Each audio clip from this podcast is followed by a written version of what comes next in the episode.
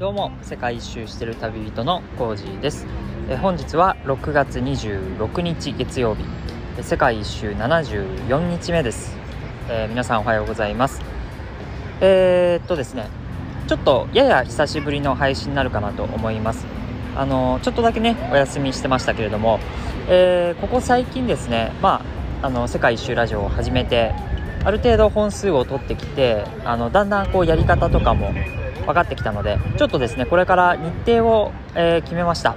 えーと、今後はですね平日毎日配信という形で、えー、週5本月火水木金、えー、日本時間の朝7時に配信という形でやらせていただこうと思います。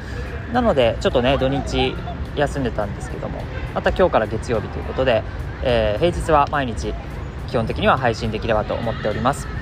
まあ、なので平日朝配信になりますんで、まあ、通学通勤の時間とかに、えー、ぜひ聞いていただければ嬉しいです。はい。えー、どうですかね。あの今、えー、絶賛屋外で収録していてそこそこ騒がしい気がするんですけれども多分ですねいろんな声が入っているかもしれません。あの今ですねアゼルバイジャンの首都バクーのちょっとね公園みたいなところで収録をしておりましてはい。なかなかこうアゼルバイジャンの市民の皆さんがね子供たちが結構ねいろいろ自転車乗ったりして鬼ごっこしたりとかなんかボール遊び少年がやってたりとかで賑やかな公園のところで収録をしております。はい。で、えー、今日のテーマなんですがえっ、ー、とですねなんだっけ？えっ、ー、とまた忘れたかもしれない。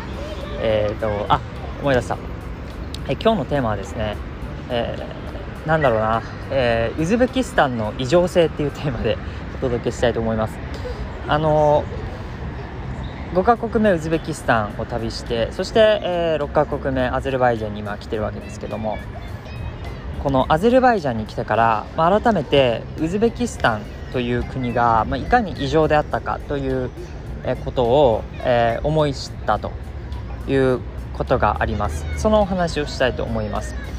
で、まあ、異常っていうのはいい意味でですねあのいい意味で異常だったということなんですけど、まあ、何のことかっていうと、えー、まあ、治安、ま、治安というかですね、え、ウズベキスタンがすごくねあの日本に似てたっていう話もしたと思うんですよ。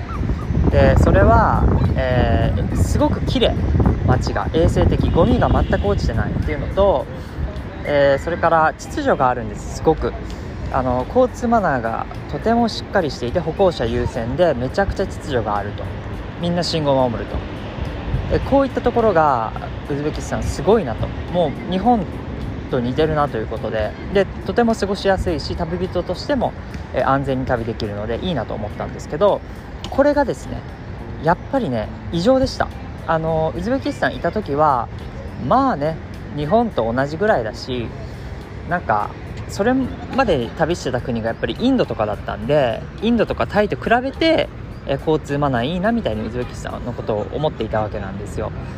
でっていうことは別にウズベキスタンが特別いいっていうよりインドが悪かっただけの可能性あるじゃないですか。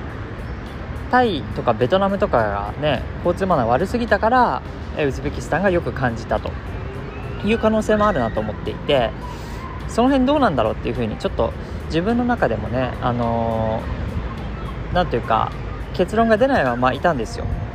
はい。でそして今回アゼルバイジャンに来たらやっぱりあのウズベキスタン異常に良かったんだなっていうことを知りました。でアゼルバイジャンはねどうかという言いますと、えー、まあ、普通なんですよね。でこれぐらいがおそらくうんグローバルスタンダードっていうか、まあ、スタンダードとかないと思うんですけどまあ、世界の平均ぐらいなのかなっていう気がしてます。あのー、まあ、ウズベキスタンに比べたら交通マナーは悪いです。そしてでもベトナムとかインドに比べたらいいです。その間っていうのがアゼルバイジャンなんですよね。はい。でまあね例えば、えーと基本的には信号があります。で、まあ、基本的にはみんな信号を守るしどちらかというと、まあ、歩行者優先なのかなという感じでございます。なので、まあ、アゼルバイジャンも悪くないんですけどただね、あのー、やっぱ信号がないとこがあるんですよ。全く信号がなくてどうどうやったら渡れるのみたいな。ところが何いくつかあってそういうところはね大変でしたね僕も。なかなか渡れないで車がねあのいなくなるのを待つしかないんですけどもなかなか車があのウズベキスタンだったら車止まってくれるんですけどあのやっぱり止まらないです。あの信号で赤にならないと車は止まらないのが、えー、ここですねアゼルバイジャン。なんでなかなか渡るのがそういう場合は大変だったりします。あとは、えっと、信号無視っていうのは車側はしないんですけど人間はガンガンしますね歩行者は、うん、っていうのがアゼルバイジャンですね。だから、まあ、車が来てなかったりとかあと車来ても結構ね強引に赤なのになんか歩く人いますね。たまにね。そういうのもなんかちょっとありだったりします。だから結構危ないんですよ。で車もギリギリ通るんで、うん、一応歩行者優先っちゃ優先だけどあの信号も基本的には守るけど結構破るときは平気で破ります。っていう感じ。でこれがね結構ねスタンダードだなと僕的には思っています。うん、だからまあウズベキスタンがいかにね、あのー、異常に良すぎたかっていうことなんですよ。あとねクラクションとかね結構めちゃめちゃ鳴ります。普通に、うん、でウズベキスタンほんと静かでした街並みが。クラクションも鳴らなくて。っていうところも含めてあのー、そうやっぱりウズベキスタンだけを旅してたら、まあ、気づかなかったところをこのアゼルバイジャンに来てやっぱりあれすごかったんだなって。うん。まあ、いい意味で異常だったんだなウズベキスタンはっていうことを、えー、本当にここに来てアゼルバイジャンに来て気づいたということです。でこれはまさに日本も全く同じね日本も異常だということです。あの街の綺麗さもそうですし秩序ですね。秩序。ルールを守りすぎているというまあ良くも悪くもって形なのかな、うんまあ、基本的にはいいとは思うんだけどね、うんまあ、そういうようなことです。でもうん、やっぱりさ今、まあ、良くも悪くもって言いましたけど物事にはねいい面と悪い面両方あるなと思いますよ、うん、いいことだけしかないとか、ね、悪いことだけしかないってことは世の中にほとんどないんじゃないですか。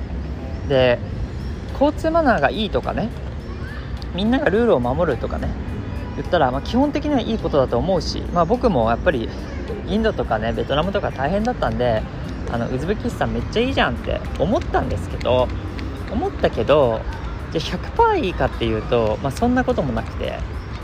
っていうのはそういう日本とかウズベキスタンとか秩序がこうしっかりした国にいすぎると歩行者目線で少なくとも物事を考えた場合にですねはっきり言ってうーんたくましく育たないですよね。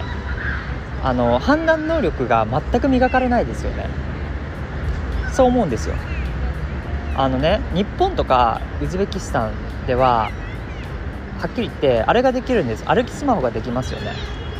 まあやらない方がいいし危険なんだけどあの歩行者の権利がすごく充実してるんでやっぱ車がねあの止まってくれたりするわけでしょ。例えば歩きスマホして危ない歩行者がいたとしてもね、まあ、そういうことでやっぱ歩きスマホできる環境にあるんですよね。それはいいことなんですよ。その環境にあるってことはね。環境になるっていうのはいいことなんだけど結果として歩きスマホをする。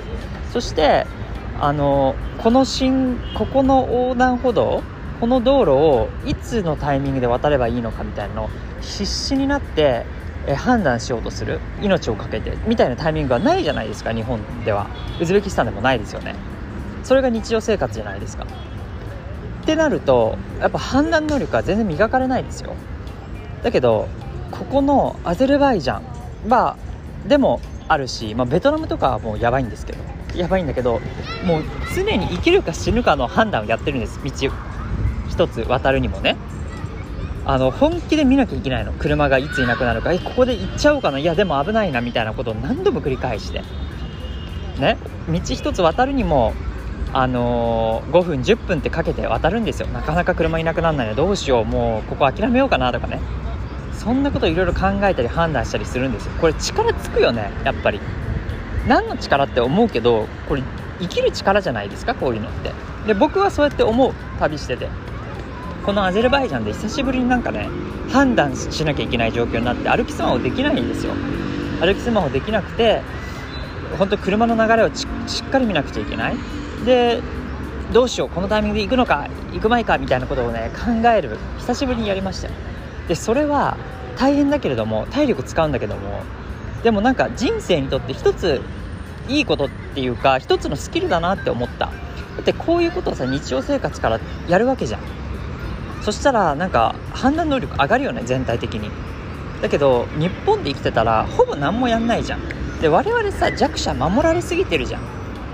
弱者は確かに守らなきゃいけないよ。でも守られすぎてんだよ。だから結果として何にもやんないじゃん。何にも考えないじゃん。横断歩道を渡るとか。全部信号の言うこと聞くだけじゃん。で歩きスマホしてて不注意でもさ勝手に止まってくれるじゃん車が。圧倒的に有利だからね歩行者の権利が。そういう中で生きてるから何も考えないし何も判断しない。でその結果としてその歩くだけじゃなくて人生においての判断っていうのがあるわけじゃん。就職するとかどの志望校をねどこの大学受けるのかとかどの会社に行くのかとか結婚するのかとかそういうのがま人生で大事な選択ですよね。えそういうのが苦手な人多くない？でなぜならさ普段さその道渡るとかそういう小さいさ決断をさやんないからでで突然さ人生で大きなさなんか失敗できないっていうかめちゃめちゃ重要な選択をしなくちゃいけなくなるわけじゃん。ってなった時にうわなどう決めていいか分かんないっていうふうにならない？なる人多いでしょ？それは普段この選択する判断するっていうなんか機会を設けてないからだよだと思うんですよ。だからまあそこが、えー、日本とかウズベキスタンとか非常に秩序があって、まあ、素晴らしいけれども、えーね、そういう人たちの弱弱さなのかなとちょっと感じました、まあ、だからね旅がいいわけですよね。これ旅してさたまに我々普段はさあのとても恵まれた治安のいい秩序のある環境にいるけれどもたまにベトナムみたいにとんでもないさとこに行ってさあれ本当大変だよね。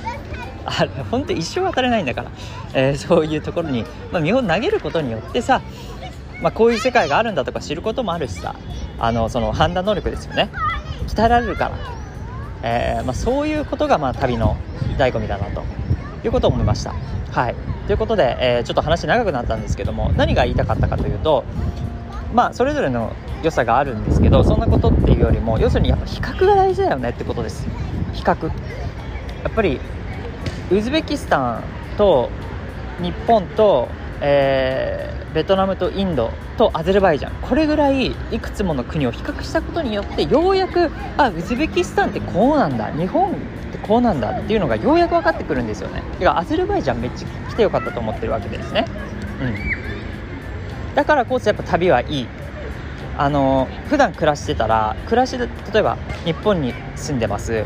ちょっと話長くなってるね。ごめんね。日本に普段住んでる。その人がワーホリでオーストラリアに行きました。そういう友人もいます。でオーストラリアに行ったら大体日本と比較しますよねオーストラリアの生活。それはすばいいんだけど日本とオーストラリアの2つでしか比較できない。だから日本よりこうだっていうことしか言えないわけですよね。そうなってくるとまだちょっと比較が不十分なんですよ。ね。だけど旅してるとこの旅のスタイル何カ国も行くと徐々に見えてきますよね。それぞれの国の立ち位置が。あ日本がもう異常ウズベキスタンも異常に秩序がありすぎる。逆にインドは異常に秩序がなさすぎる。で間がアゼルバイジャンみたいな感じでね。そういう風にだんだん分かってくる。それが一つこの住むわけではなくていろんな国を転々とする、まあ、旅の良さなのかなと思いました。だからこれからもですね、えー、さらにどんどん国は増えていくわけなのでえとにかく比較比較比較っていうことで、え比べることでなんか分析したりとか、え思考っていうのはね進むと思うので、はい、いろんな観点で比較していきたいと思います。はいそれでは、えー、ちょっと今日長くなっちゃいましたがどうでしょう？あのうるさかったですかね？背景の背景？あのー、ねあのアゼルバイジャンの公園で今もみんな楽しそうに遊んでますがえー、今日からね月曜日ということでまた1週間始まります、えー、今週も皆さん気合を入れていきましょう。それでは今日もマイペンライフ。